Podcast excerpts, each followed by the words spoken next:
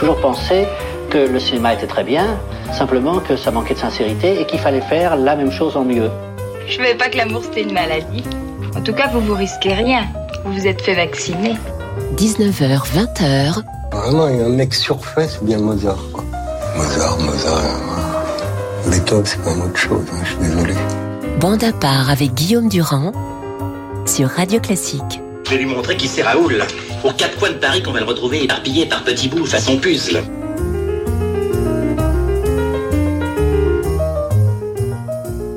Bonjour à tous, c'est Bande à part. Nous allons nous intéresser à une catégorie musicale euh, que vous aimez sur l'antenne de Radio Classique et tout à fait particulière et qu'il faudra définir.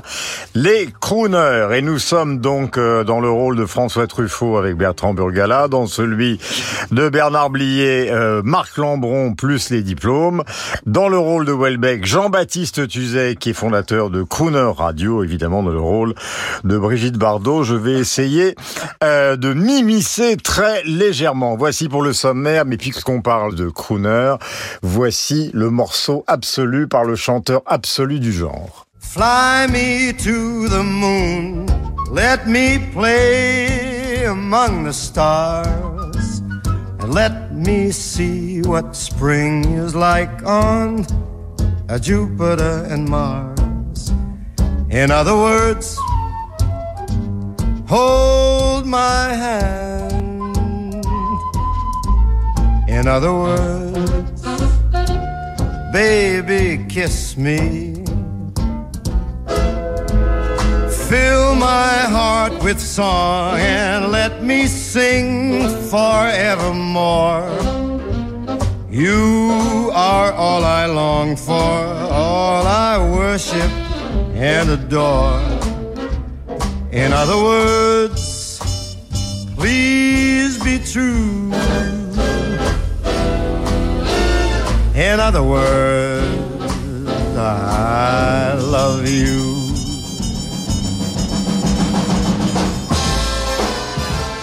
Voilà, enregistrement de 1964, Frank Sinatra, Fly Me to the Moon. Nous étions en train de danser, en tout cas Burgala et Josiane Savigno, qui à la fin viendra vous parler, donc, euh, puisqu'il s'agit aussi de littérature dans mon appart, euh, d'une romancière américaine magnifique, Joyce Carol Oates, et le livre s'appelle Respire. Nous allons démarrer immédiatement avec celui qui est le plus ancien des anciens qui soit encore en vie. Il a enregistré notamment récemment avec Lady Gaga et avec même Amy Winehouse, avec, avec toute une génération de ceux qui ont porté cette musique entre le jazz et la variété, mais c'est une simplification. Dans un instant, Jean-Baptiste Tuzet va vous expliquer de quoi il retourne exactement en matière de crooner. Voici un âge canonique, Tony Bennett.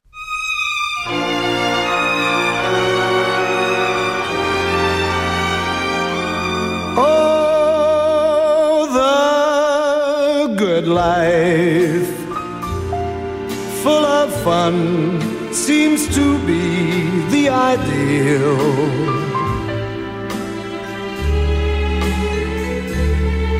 Mm, the good life lets you hide all the sadness you feel.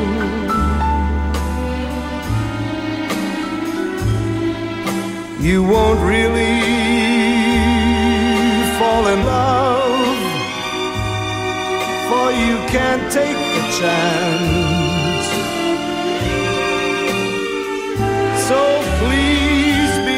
Le costume est toujours impeccable, la chevelure crantée. Tony Bennett, 96 ans aujourd'hui. C'est une version de The Good Life euh, qui date de 1963. Et vous ne le savez peut-être pas, mais elle émane d'un petit Français qui était un formidable guitariste de jazz qui justement a bien connu, puisque nous l'évoquions tout à l'heure, euh, Brigitte Bardot, il s'agit de Sacha Distel.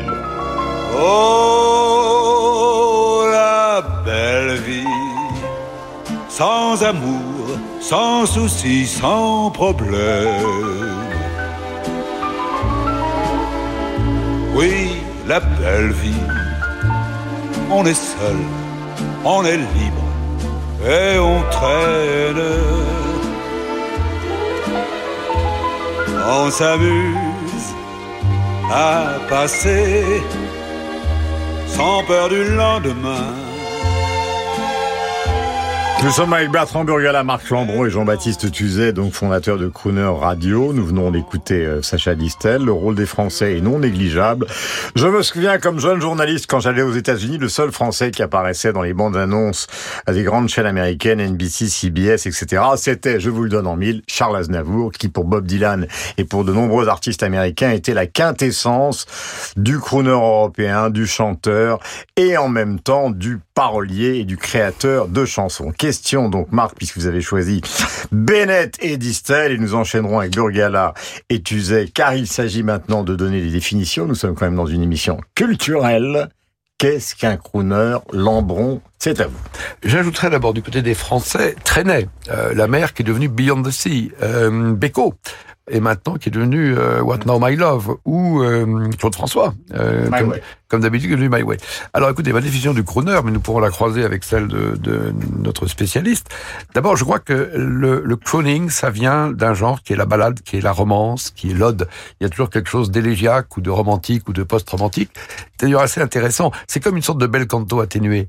Et c'est intéressant de voir que les grands crooners américains étaient souvent italo-américains. C'est le cas de, de Sinatra, de Dean Martin ou de Tony Bennett. Deuxièmement, il y a une condition technique, c'est le micro. C'est le paradoxe, c'est-à-dire l'amplification permet l'atténuation. Euh, less is more. Un, un- un chanteur, un ténor d'opéra, il faut qu'il donne à, à plein volume. Au contraire, le, le micro, la technologie permet la- de, de, de susurrer. Euh, troisième condition, il faut un répertoire. Il faut ce qu'on appelle le songbook. Et là, à partir des années 20, il y a des grands compositeurs de, de comédie musicale pour Broadway qui sont Cole Porter, Berlin, Jerome Kern ou, ou Gershwin, qui composent donc des comédies musicales où l'on prélève des chansons qui vont euh, fleurir parce que ça va vers le, le, le crooner, ça va vers le jazz. Et euh, il y a eu des albums, par exemple chez Verve dans les années 50, Ella Fitzgerald et Louis Armstrong, qui faisaient vraiment du, du, du crooning sur ces sur ces standards. Euh, la bossa nova a été annexée par euh, Sinatra et Jobim. La dernière chose, ben, si vous demandez une définition, c'est qu'il faut quand même des incarnations. Et, et donc, il y a des crooners dès les années 20-30, Eddie Cantor, Fred Astaire à sa façon, euh, Al Bolly du côté britannique, euh, Bing Crosby vers Sinatra. Juste une chose, une phrase qui m'a toujours amusé, de Bing Crosby qui commence à être supplanté au début des années 40 par le jeune Sinatra et qui dit, la, la phrase est la suivante, euh, on me dit qu'une voix comme Sinatra, on n'en rencontre qu'une fois dans une vie, mais pourquoi faut-il que ça soit dans la mienne dit Bing Crosby. L'humour. Jean-Baptiste, est-ce que la radio, je rappelle que vous êtes le fondateur de Crooner Radio, est-ce que la radio, justement, n'a pas été l'élément déterminant, puisque effectivement, nous évoquons le rôle du micro et du jeu du chanteur avec le micro et non pas avec une salle? Marc Lambron a, a quasiment tout dit. Euh, Dans la fin des années 20, en Amérique, euh, arrive le micro, donc la radio. Les, les jeunes filles découvrent la radio et les chanteurs qui chantaient avec des porte-voix à cette époque, car il n'y avait pas de micro, ils, ils hurlaient. C'était des screamers.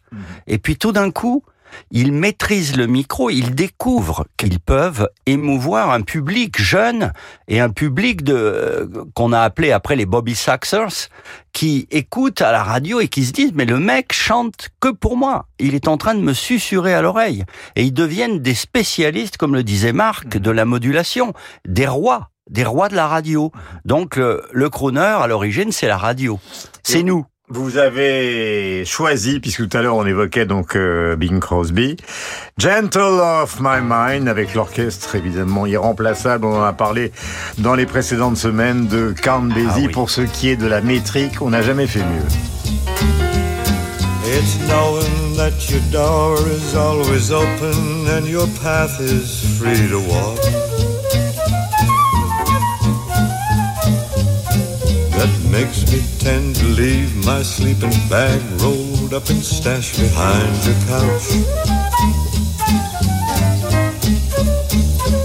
And it's knowing I'm not shackled by forgotten words and bonds and the ink stains that have dried upon some line. That keeps you in the back roads by the rivers of my memory. Keeps you ever gentle mind. Through the wheat fields and the clotheslines and the junkyards and the highways come between us. Jean-Baptiste Suzet, je parlais justement de la métrique de l'orchestre, mais il y a aussi avec Bing Crosby la possibilité pour des gens qui ont une voix, parce qu'il faut quand même le dire, on ne devient pas crooner avec une voix qui est quasiment inexistante, mais qui ont une capacité justement à la moduler ou à chanter doucement propulsé par un orchestre qui lui-même euh, swing à mort. Bah oui, euh, Guillaume Durand, c'est l'élégance dans la préséance. C'est des types qui arrivent, on ne voit pas les coutures, ils vont, ils vont déconner comme ils le faisaient à Las Vegas pendant euh, une demi-heure, et puis tout d'un coup une chanson arrive et c'est l'excellence.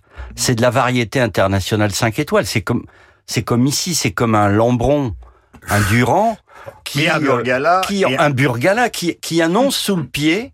Ils arrivent, ils, ils ont toute la culture, ils ont tout sous leurs pieds. Vous avez bien fait de venir, vous. vous, allez, vous allez revenir souvent, c'est ce que m'a dit Ils arrivent et ils plaisantent. Et c'est ça la crooner attitude. Mhm. On ne voit pas les coutures, c'est l'élégance dans la préséance. Alors moi, je vous ai trouvé quelque chose qui est une curiosité, parce que ça paraît même a posteriori totalement invraisemblable. Un beau jour, nous étions en 2002, entre en scène, tenez-vous bien, Luciano Pavarotti et James Brown. Et ça donne ça.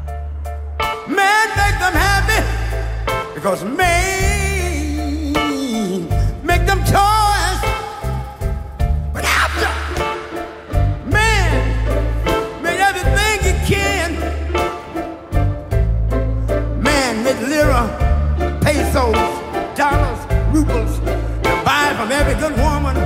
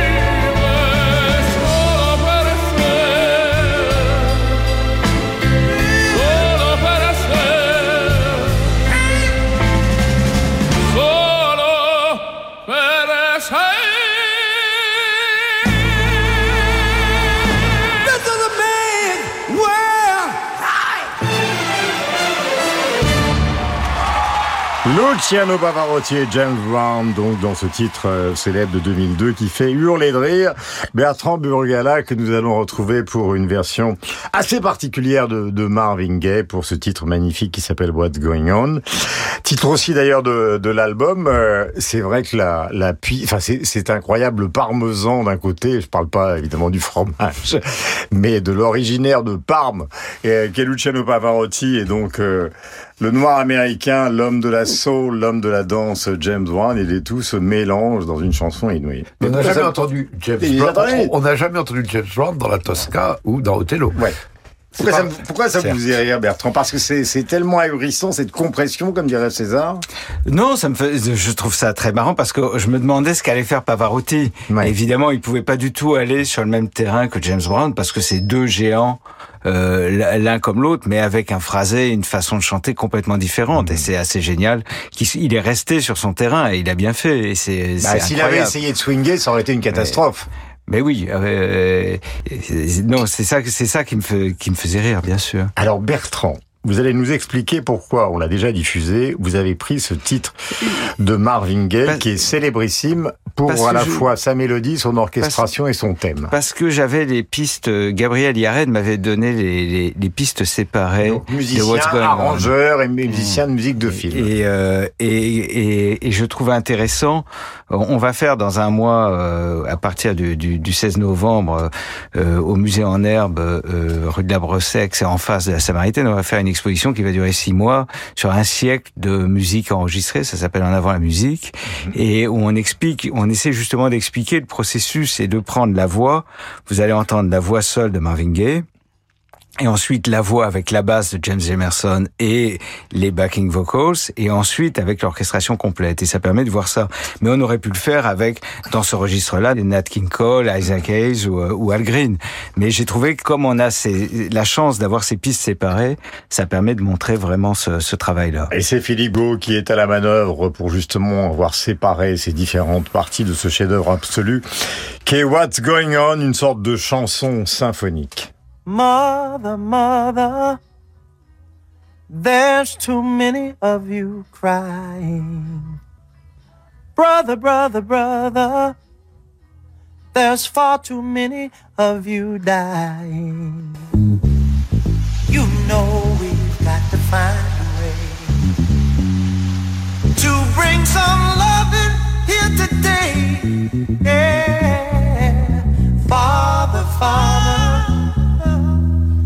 don't need to escalate.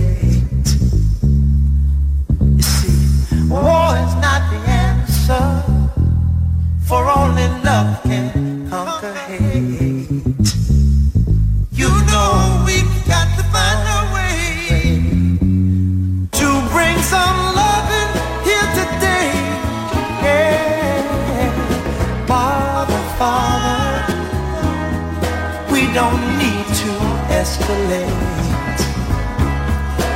You see, war is not the answer, for only love can conquer hate.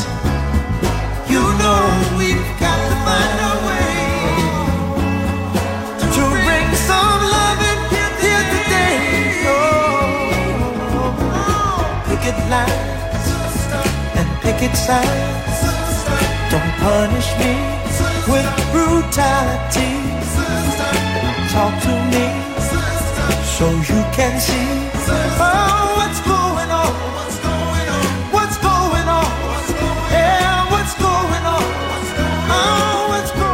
Il avait tout Marvin, la voix, ce falsetto, la beauté absolue, l'élégance, tué par son père, ravagé par la drogue.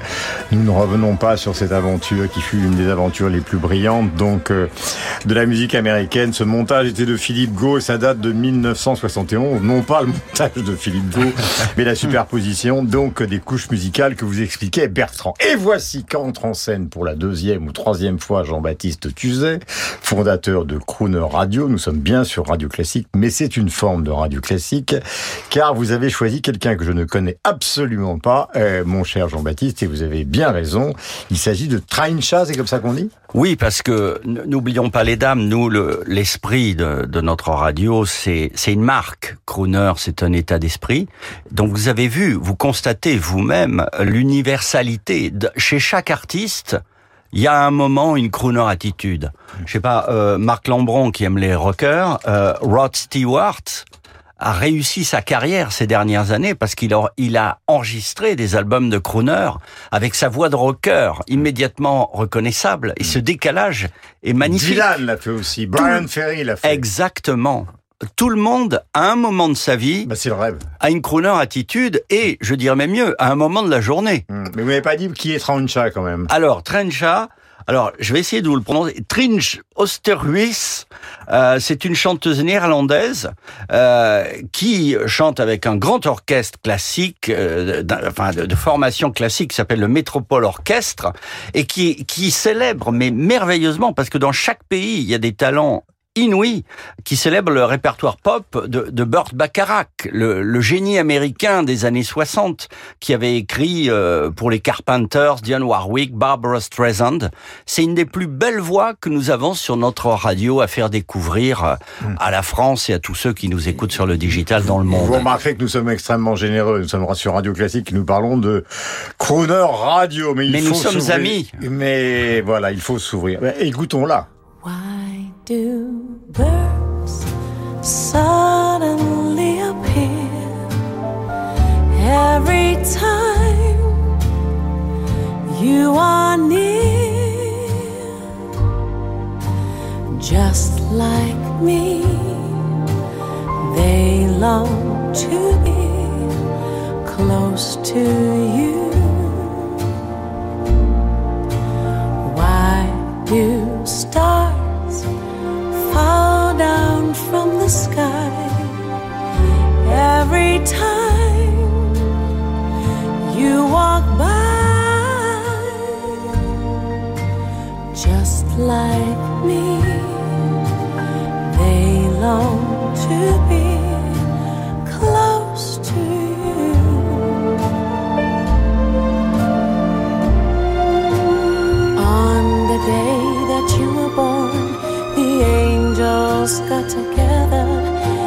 Decided to create a dream come true. So they sprinkled moon dust in your hair of gold and starlight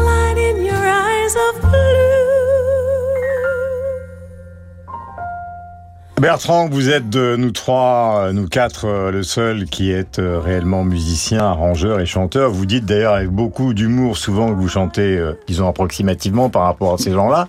Euh, Est-ce qu'il faut vraiment, pour être un grand crooner, avoir même modulé, c'est-à-dire une capacité de variation, mais quand même une voix exceptionnelle? Ou est-ce qu'on peut être crooner sans voix? Je ne sais pas ce que c'est qu'une voix vraiment, mais, mais je pense que c'est beaucoup plus difficile de chanter doucement que de chanter fort. Et dès qu'on ne fait pas de démonstration technique, ça peut être interprété comme une faiblesse. Et les crooners, ils ont... c'est ce que vous aimez. Euh, J'aime j'aime bien qu'effectivement les choses, en particulier les choses émouvantes, ne soient pas surjouées. Mais moi, c'est vrai qu'en tant que chanteur, moi, je chante des chansons parce que je voudrais qu'elles existent. Et en général, je préférerais que d'autres les chantent. Donc, c'est pour ça que je suis modeste là-dessus. Je dis, je chante par défaut. Euh, euh, mais, mais je trouve que ce qui est intéressant avec le crooner, c'est ce que Marie-Dominique Lelièvre appelait la voix corruptrice. Et euh, cet, cet élément de charme, il est très important. Mais c'est vrai que chanter chanter fort. Attention, euh, on l'a vu avec certaines divas, c'est des techniques époustouflantes en même temps. Mais chanter doucement, en particulier dans le rock, dans la dans la pop, c'est très difficile. Et c'est là où on voit des bons chanteurs de rock comme Iggy Pop. C'est très impressionnant, c'est des crooners d'une certaine façon. Ou Nick Cave, c'est un crooner. Alors, il faut dire qu'avec les années, euh, ils perdent des octaves et ils perdent Oui, surtout... en général, quand on, c'est vrai que quand je travaille avec des chanteurs euh, qui, qui ont mon âge maintenant, euh, euh, souvent il faut, quand on reprend les vieilles chansons, il faut les baisser d'un demi-ton, voilà. Mais- Voilà. Voici, alors les trois qui arrivent, le moins qu'on puisse dire, c'est qu'il ne manque pas d'organes. Et après, nous enchaînerons avec euh, quelqu'un que vous connaissez bien, c'est Claude Nougaro, le Toulousain. Voici dans une chanson célèbre, utilisée notamment par Martin Scorsese, les trois ténors, Pavarotti, Carreras et Domingo, dans cet ordre. Et nous sommes en 1996 au Giant Stadium à New York.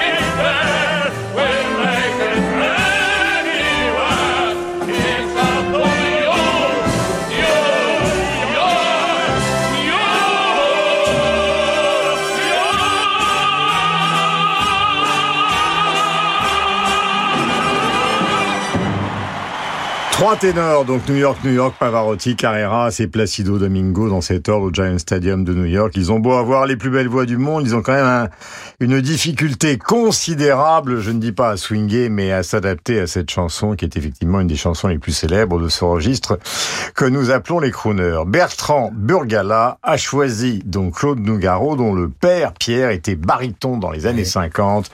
Et Nougaro, c'est le jazz. C'est évidemment euh, Maurice Vander qui joue du piano, si je ne me trompe pas, grand musicien Exactement. français. Vous voyez que je mérite de présenter cette émission à vos côtés, mon cher Bertrand. Dansez sur moi.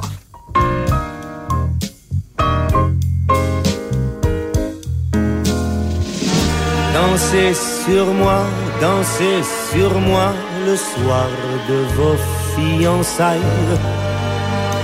Dansez dessus mes vers luisants comme un parquet de Versailles. Embrassez-vous, enlacez-vous, ma voix vous montre la voie. La voie lactée, la voie clarté où les pas ne pèsent pas.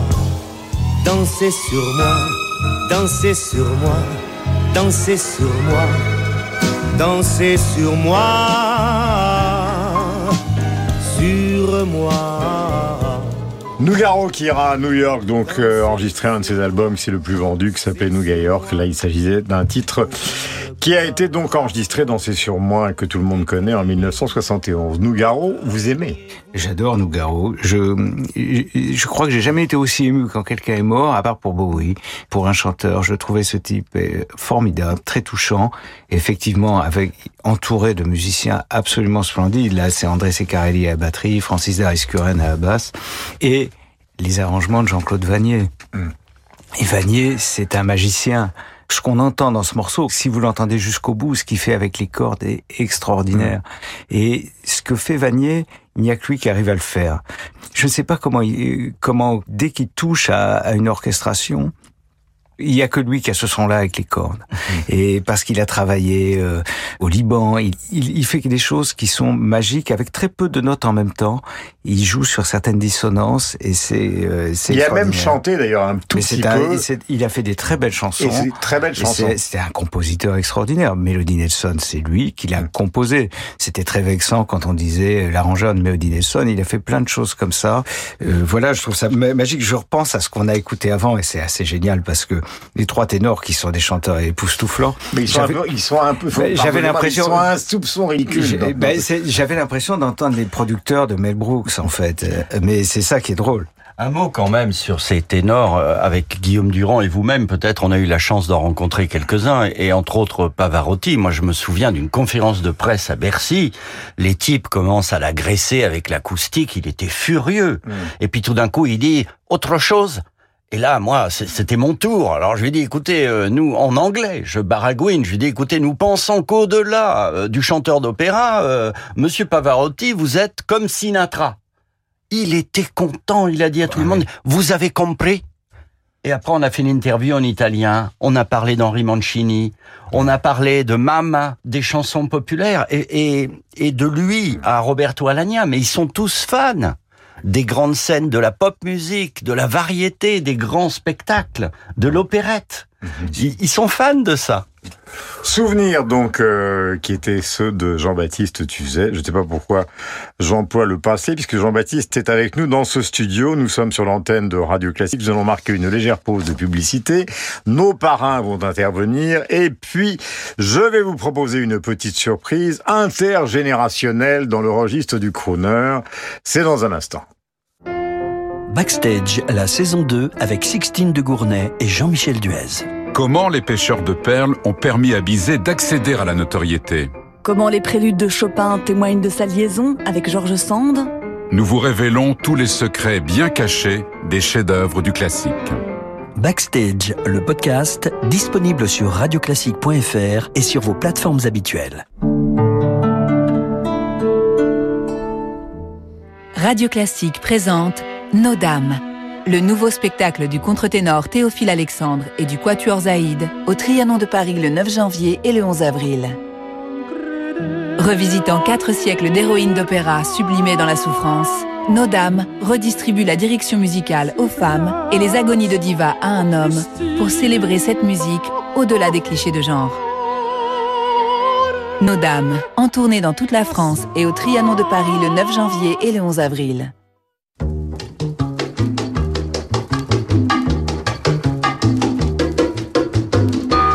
Je dirais que euh, mon œuvre picturale est une grande catastrophe. C'est pour ça que ça paraît paradoxal que d'un côté je pensais que je suis le plus grand génie et de l'autre côté que ma peinture est très mauvaise.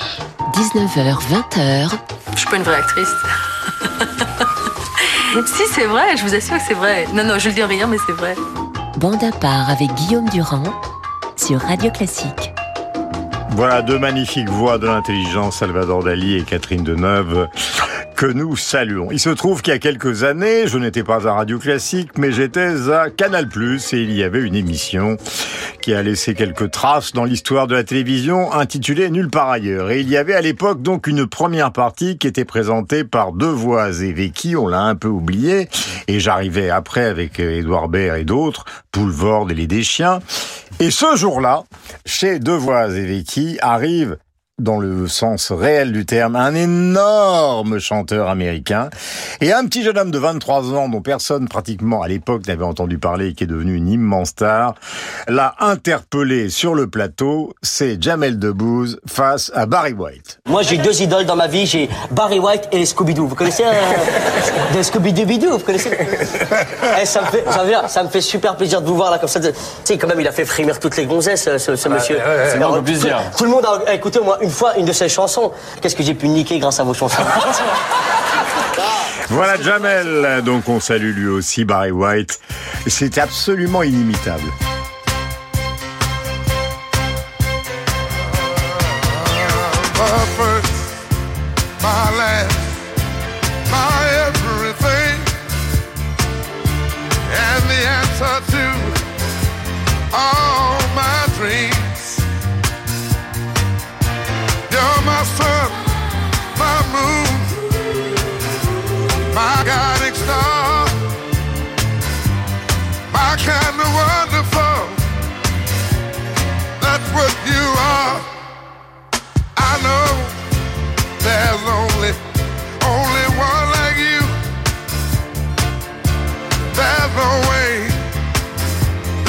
have made to.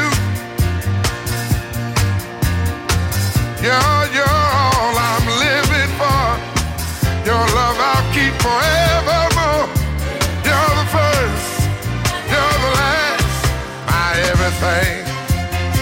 Il faut imaginer Marc Lambron en train de préparer Normal Sud dans sa petite chambre au lycée du Parc à Lyon et écoutant, tout en lisant necks, Barry White, car lui aussi voulait, comme Jamel Debbouze, employons donc euh, un euphémisme, il voulait performer.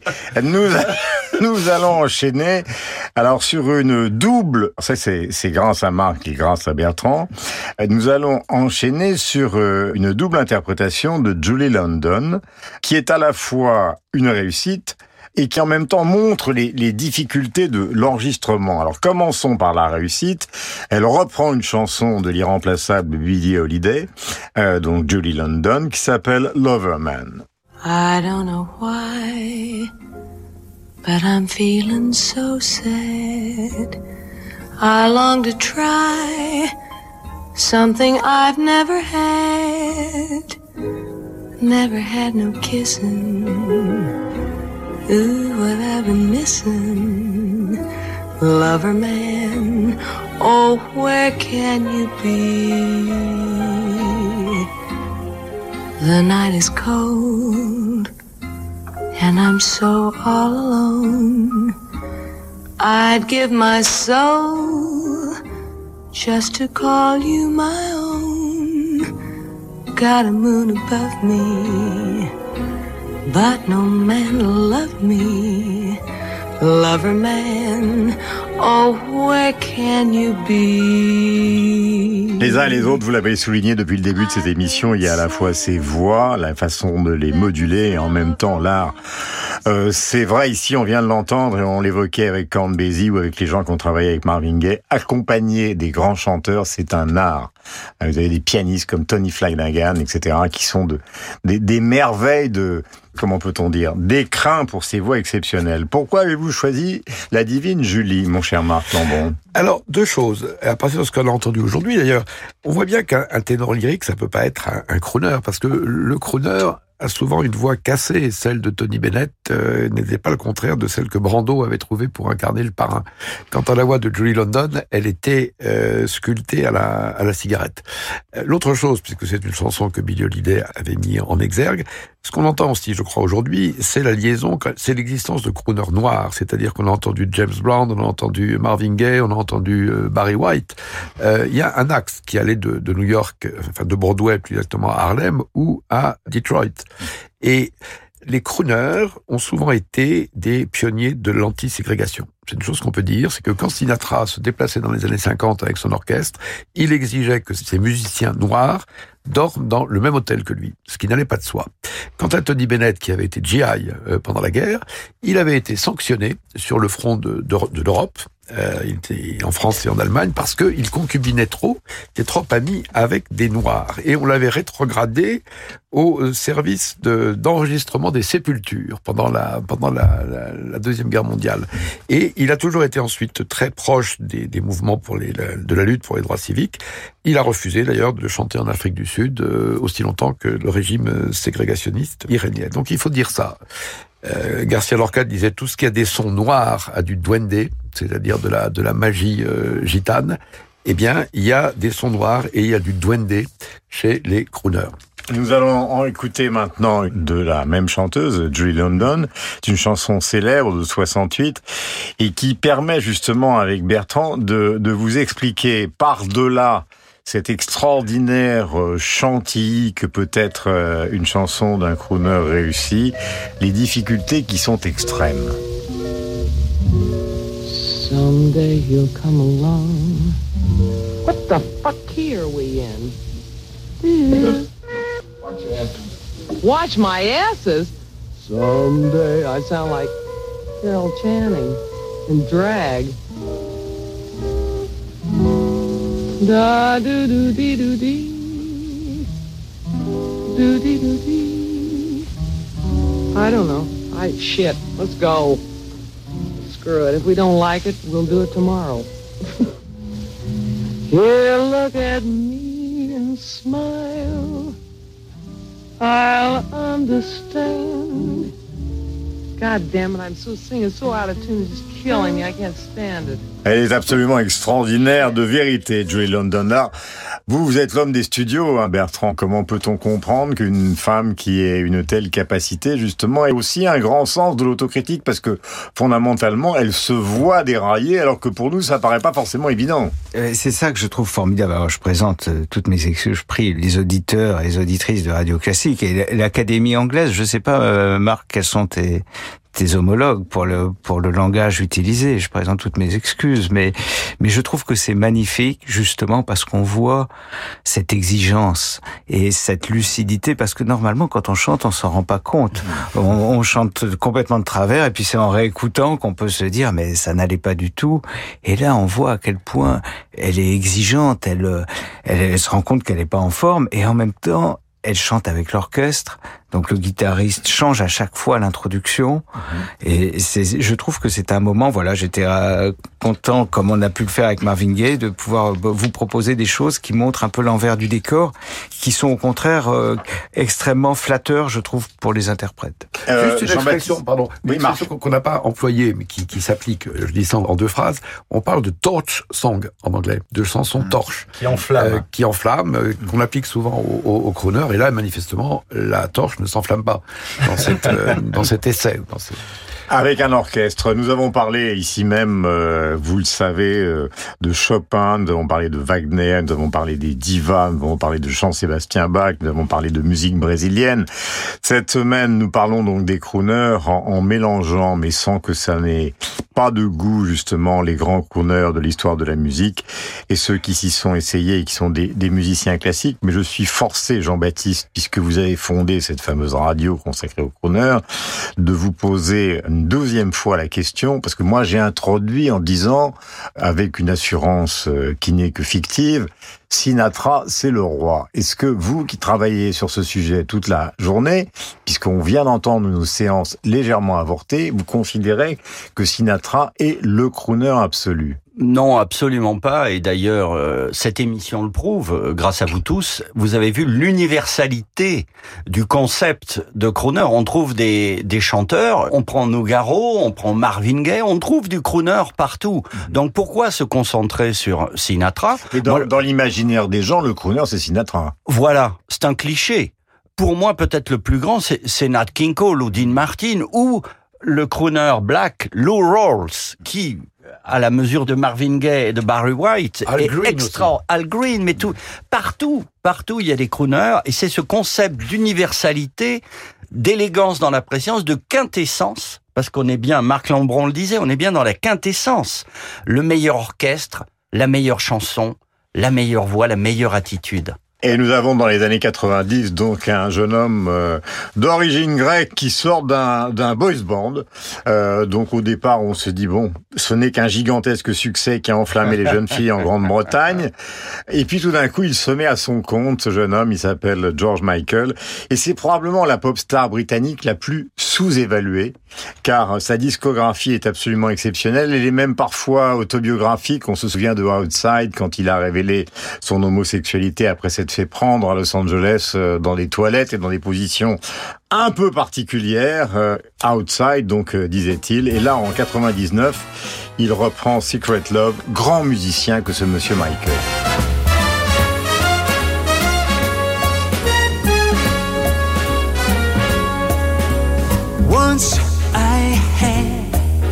A secret love that lived within the heart of me. All too soon, my secret love came impatient to be free. So I told a friendly star. Way that dreamers often do. Just how wonderful you are. Why I'm so in love with you.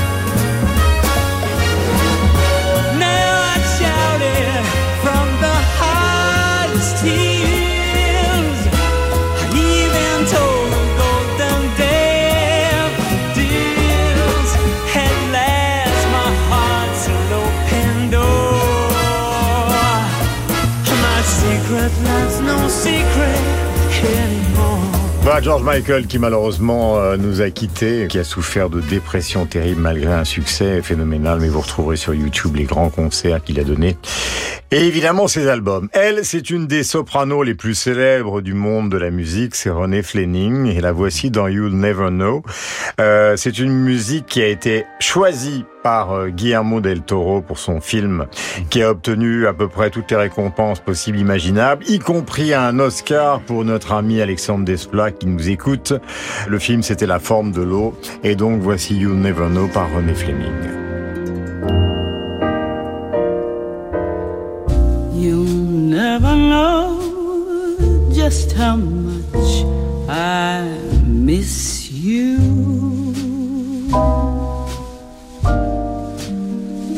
You'll never know just how much I care.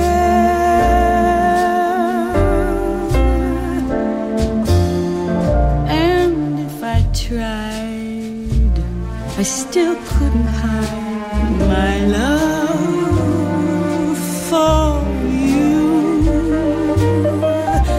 You ought to know, for haven't I told you so? A million or more times you went away,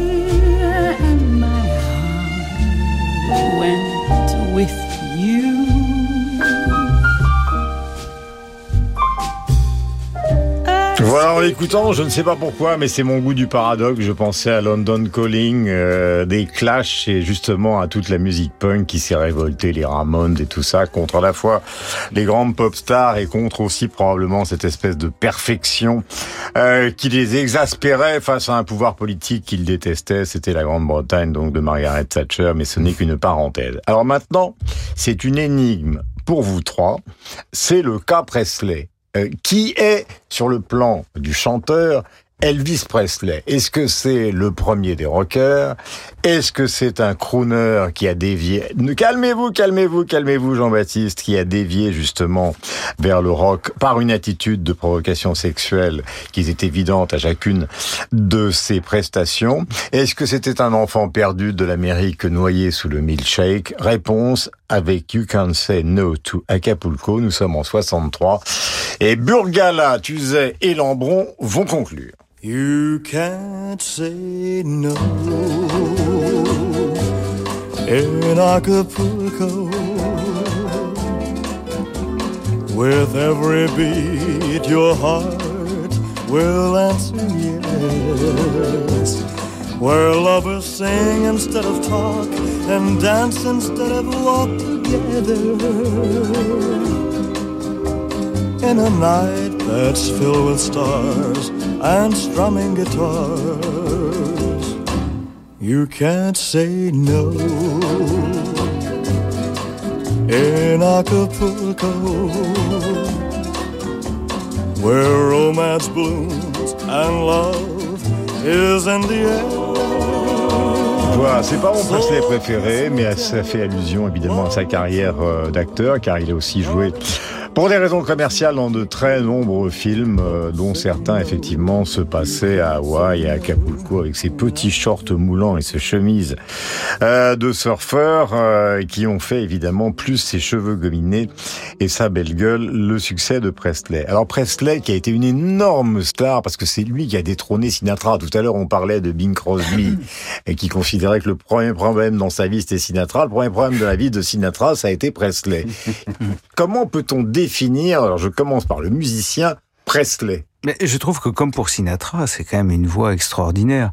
Quand on écoute euh, des titres comme euh, That's Someone You'll Never Forget, par exemple, mais c'est d'une d'une pureté et c'est un timbre quand même magnifique. Je reviens sur ce qu'on a entendu juste avant parce que je trouve que ce morceau d'Alexandre Desplat euh, est interprété par René Fleming, c'est le contre-exemple parfait, c'est-à-dire qu'elle chante avec une pureté, une délicatesse, une absence de démonstration, encore une fois, qui est très rare parce que le- les- les chanteurs classiques ont un phrasé très différent, avec des, qui viennent de contraintes acoustiques, de couvrir l'orchestre, etc.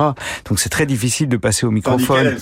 C'est incroyable et c'est très très rare que des chanteurs ou des chanteuses classiques puissent faire ça alors qu'ils ont d'autres capacités in- incroyables. Mais Presley, je trouve, euh, ben, comme euh, je ne sais pas, comme Fred Astaire aussi, c'est des- c'est- à chaque fois quand même, c'est pas du tout un, un hasard et c'est des succès qui sont, qui, enfin voilà, qui sont pas du tout. Il y a parfois des succès, on se dit pourquoi lui, mais là dans son cas, je crois que euh, j'aime Vince Taylor, hein, j'adore Vince Taylor, mais c'est pas le même temps. C'est pas le même timbre, le colonel Parker, donc le film de Baz Luhrmann, Elvis Presley. Jean-Baptiste Tuzet, que pensez-vous de Mais Presley le, vous le disiez, il faut voir le film de Baz Luhrmann qui explique tout.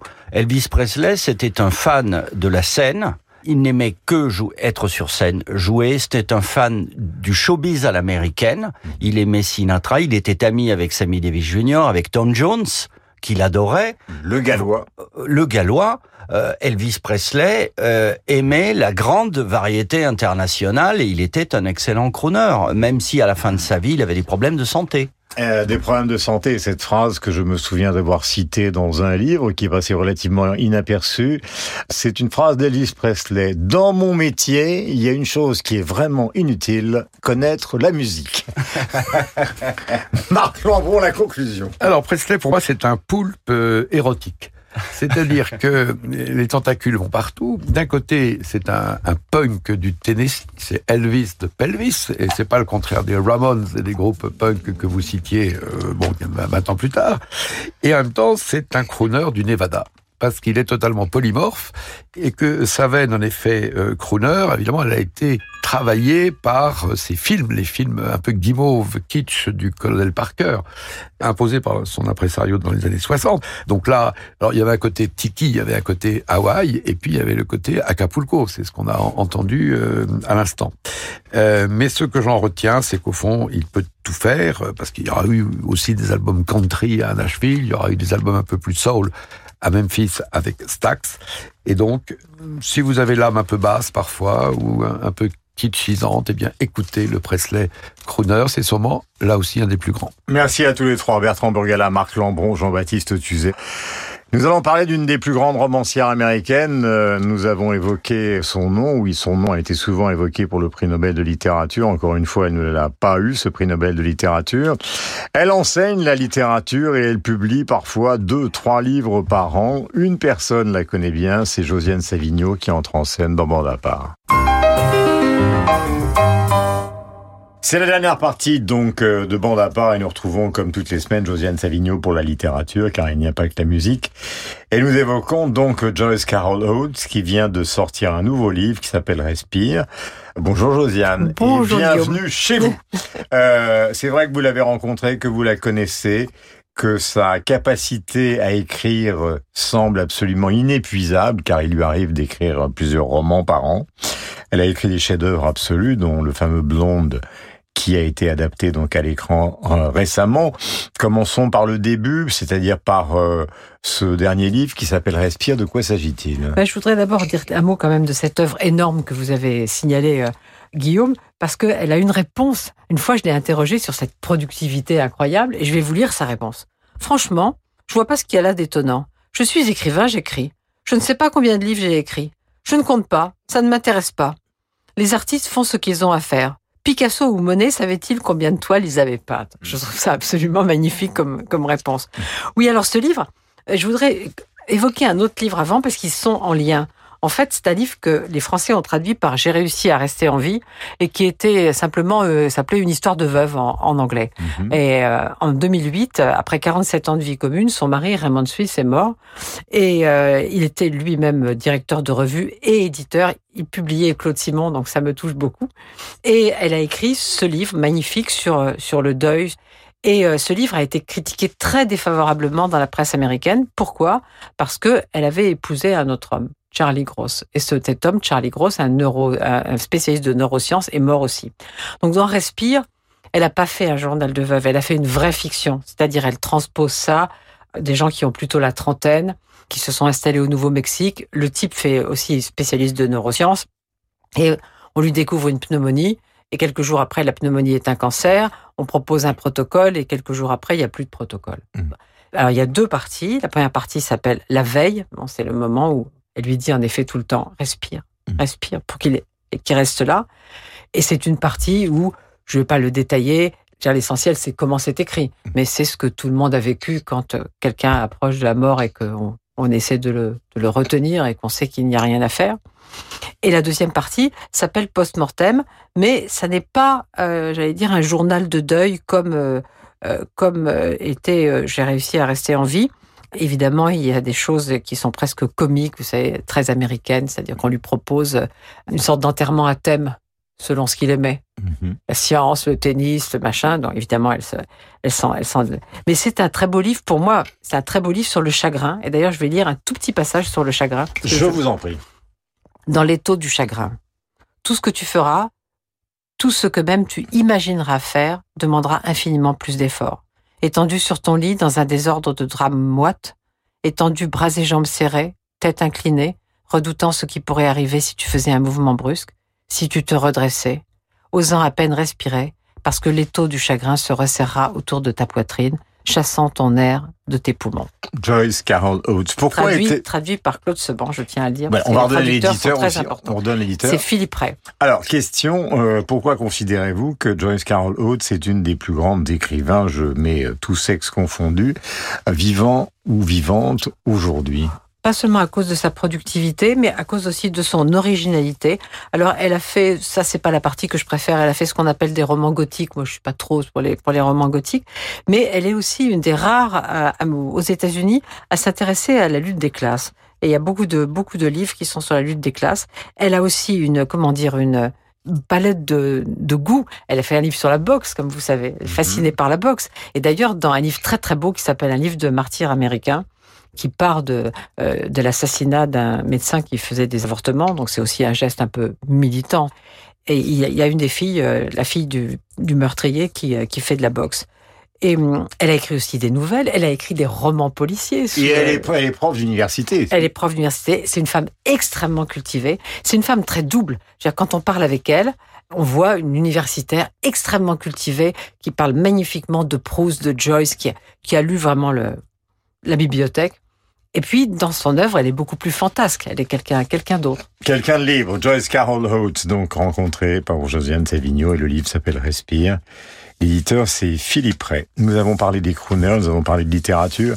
Vous ne pouvez pas savoir à quel point nous sommes contents de faire bande à part tous les dimanches euh, avec vous sur l'antenne de Radio Classique de 19h à 20h. On se retrouve évidemment la semaine prochaine. Euh, on se retrouve pour la matinale. Écoutez de la musique, de la musique. Et bien évidemment, entrez chez les libraires.